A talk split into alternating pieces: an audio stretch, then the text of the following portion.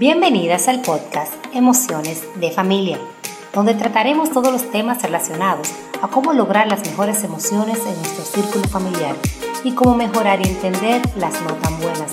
Para nosotras, que nuestra familia es lo más importante, resulta prioritario saber manejar las emociones, no solo de nosotras mismas, sino de nuestros hijos y de nuestra pareja.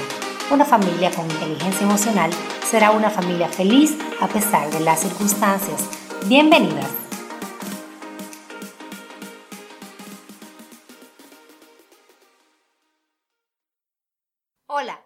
Bienvenidas a un nuevo episodio de mi podcast Emociones de Familia.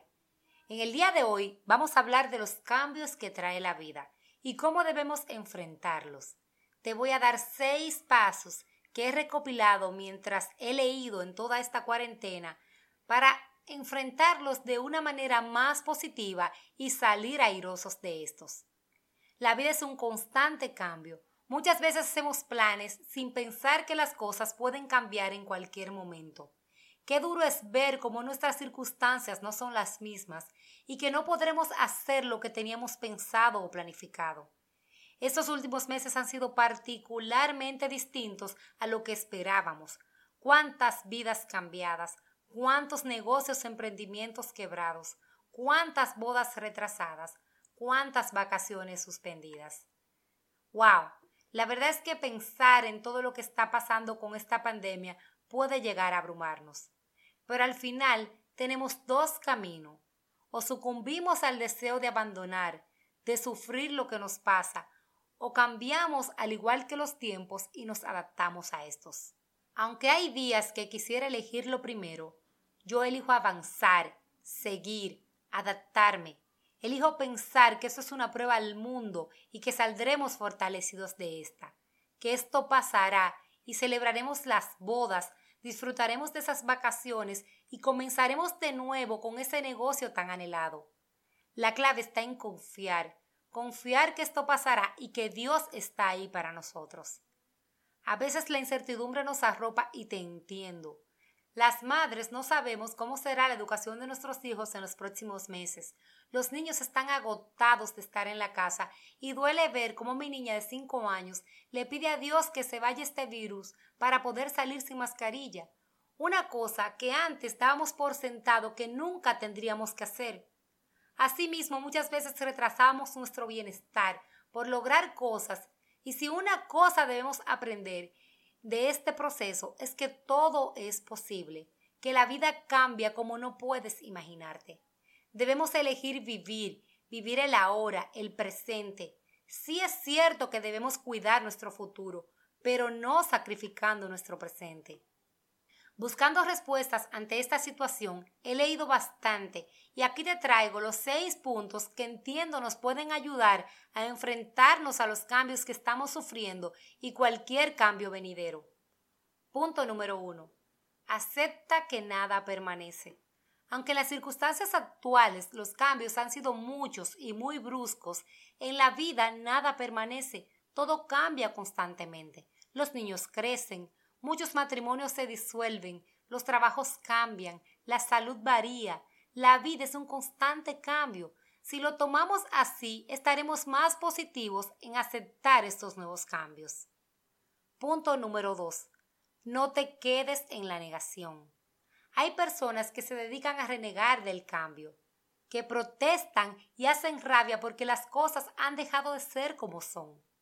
Otras, por el contrario, actúan como si nada hubiera cambiado, ajenas a todo cuanto ocurre a su alrededor.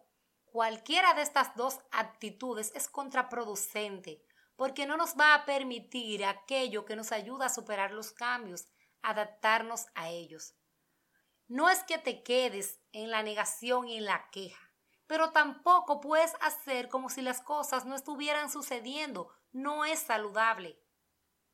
Punto número 3. Practica la flexibilidad mental. Al igual que un ave cambia de rumbo cuando se acerca a una tormenta, nosotros debemos tener flexibilidad suficiente para reprogramar nuestra vida, para adaptarnos a las nuevas circunstancias. Debemos analizar qué ha cambiado y qué modificaciones debemos introducir en nuestra conducta y qué debemos aprender para poder seguir adelante. Punto número 4. Practica el pensamiento positivo y la meditación. Reconoce cuando las circunstancias son ajenas a ti, no están en tu control. Y en base a esa convicción, practica el pensamiento positivo y la meditación como medio de alcanzar la calma que es tan anhelada en estos momentos. Piensa que no puedes dominar lo que está sucediendo.